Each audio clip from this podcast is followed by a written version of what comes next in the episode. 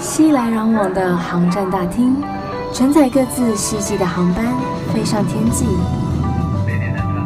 我是菜菜，横越交错的经纬度，遇见更宽广的世界。我的飞行日记。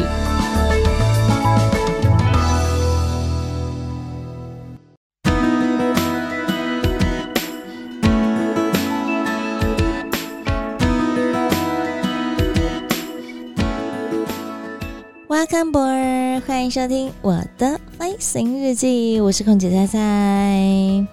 大家很喜欢到了国外去吃美食，因为这就是我飞行主要的目的啊。我旅行最大的一个重点就是要吃到好吃的东西呀。对于组员们来说呢，其实也不例外哦。有时候虽然只有过一晚的时间，但是精疲力尽的飞行情况之下，我们也会希望在下班之后好好吃顿当地好吃的食物啊。只是啊，其实到了外地吃东西都特别的注意。像之前有朋友啊到了中国去旅行，那可能吃了点路边摊，就不是这么的干净。结果回到饭店之后，疯狂的上吐下泻，所以他再也不敢吃路边摊了。虽然说在台湾其实也是啦，就是你自己要注意一下摊贩干不干净啊，或者说店家卫不卫生呢，包括你自己在一些整洁卫生上面呢。都要再特别的小心，以防说可能一个肠胃不适，哎，你这一整趟的旅程就全部都泡汤泡光光。不过如果你是叫 room service 的话呢，你又从何而知啊？像有时候我们到了饭店，可能都已经七晚八晚的了，外面店家早就关门了，因为都过了那个用餐的时间呢。除非你要选择的是二十四小时的便利商店。所以这个时候，你想要吃点当地好吃的东西，你只能仰赖饭店的服务。有一次，我们历经了四五个小时的飞时，但是却长达了七八个小时的工时，好不容易飞到了印尼，享受叫碗牛尾汤还有鸡肉沙爹来满足一下口腹之欲。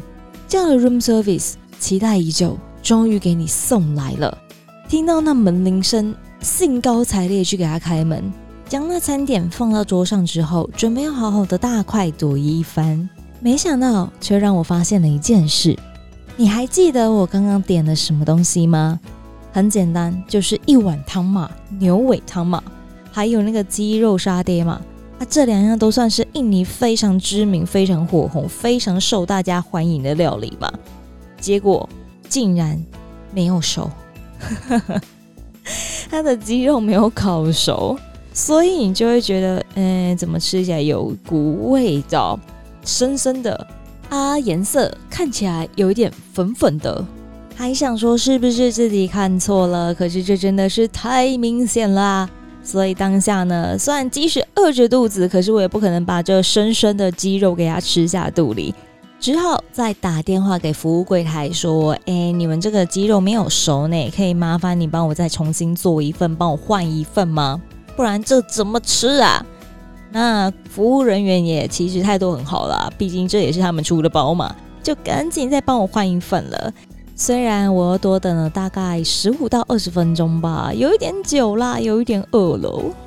我也有同事碰过类似的例子，但他却不敢再吃了。他直接跟饭店回绝说：“没关系，你不用再帮我做了。我想你再做了，我还是会心有余悸，有一点怕怕的啦。”你们有碰过类似的事情吗？如果说是你们碰到的话呢，你们会跟菜一样，不管三七二十一，反正我就是要吃到，还是跟菜的同事一样，心里有一点怪怪的，直接回绝了饭店的好意呢？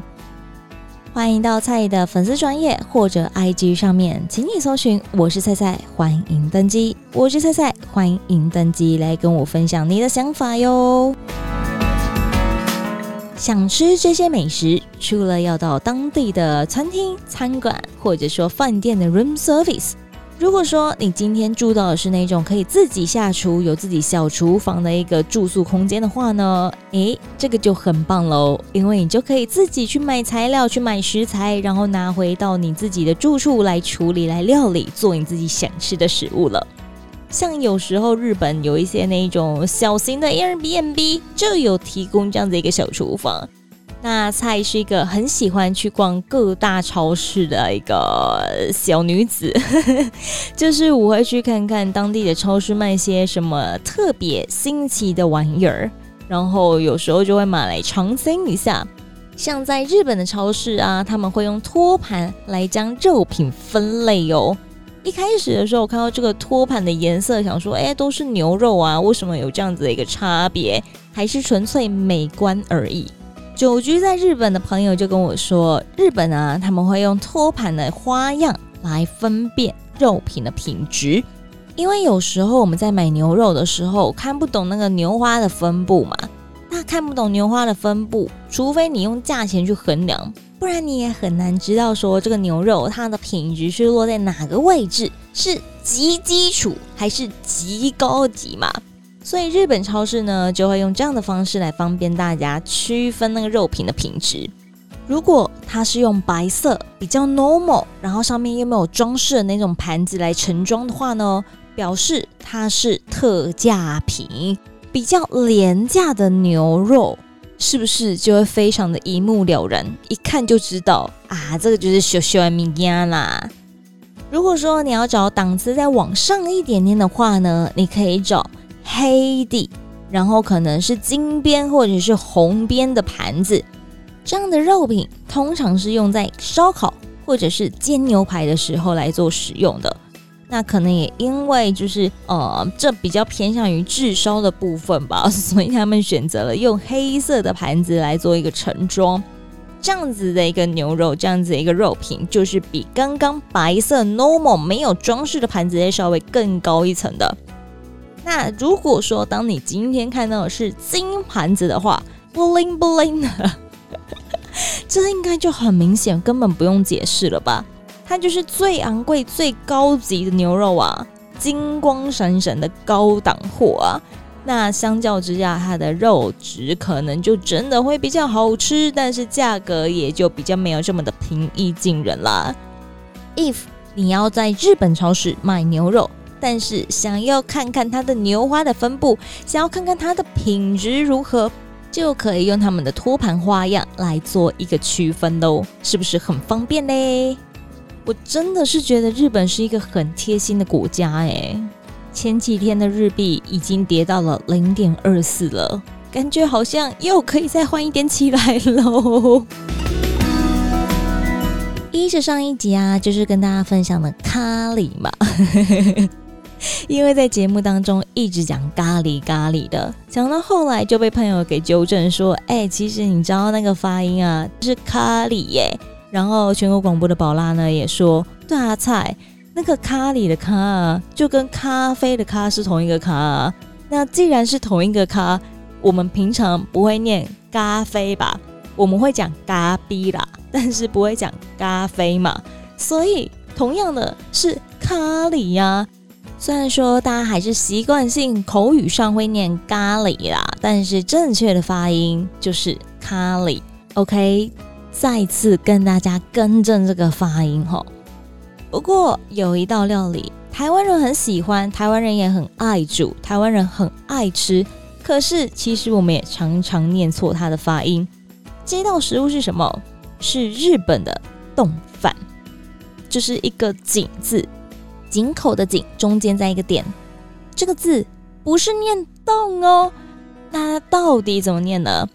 曾经就有网友分享说啊，他到了那个日式的餐厅点餐，他用正确的发音跟店员讲说：“哎，那个我要外带两个大的牛胆饭。”店员当下母萨萨，想说你到底在公司啊会干嘛干嘛？大家想到哪里去了？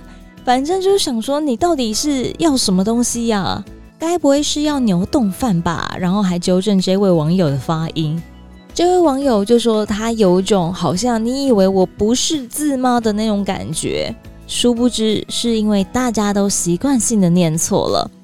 这位网友他有去抛出这个教育部的异体字字典来证明说，这个“井”字加一点就念“胆”或者是念“井”这两个发音。而非大家平常常念的“洞”，大家之所以会念“洞”，可能是因为日文的发音吧。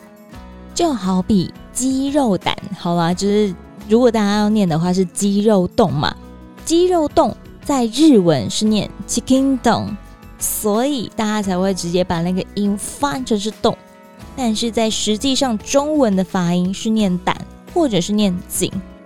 就连电脑的新注音输入法呢，也都必须要打胆或者是井才能打出这个字哦。如果你是打洞的话，是找不到的。虽然大家念久了也就习惯了，大家也都知道你在念些什么，你在说些什么。不过啊，基于一个寓教于乐的节目呢。菜还是要跟大家分享这个正确的发音，以防说有些爸爸妈妈们呢、在教小朋友的时候呢，会觉得，哎，怎么跟我以前学的不一样啊？没错，就是不一样。而、啊、我们也不希望小朋友考试的时候写错的答案嘛。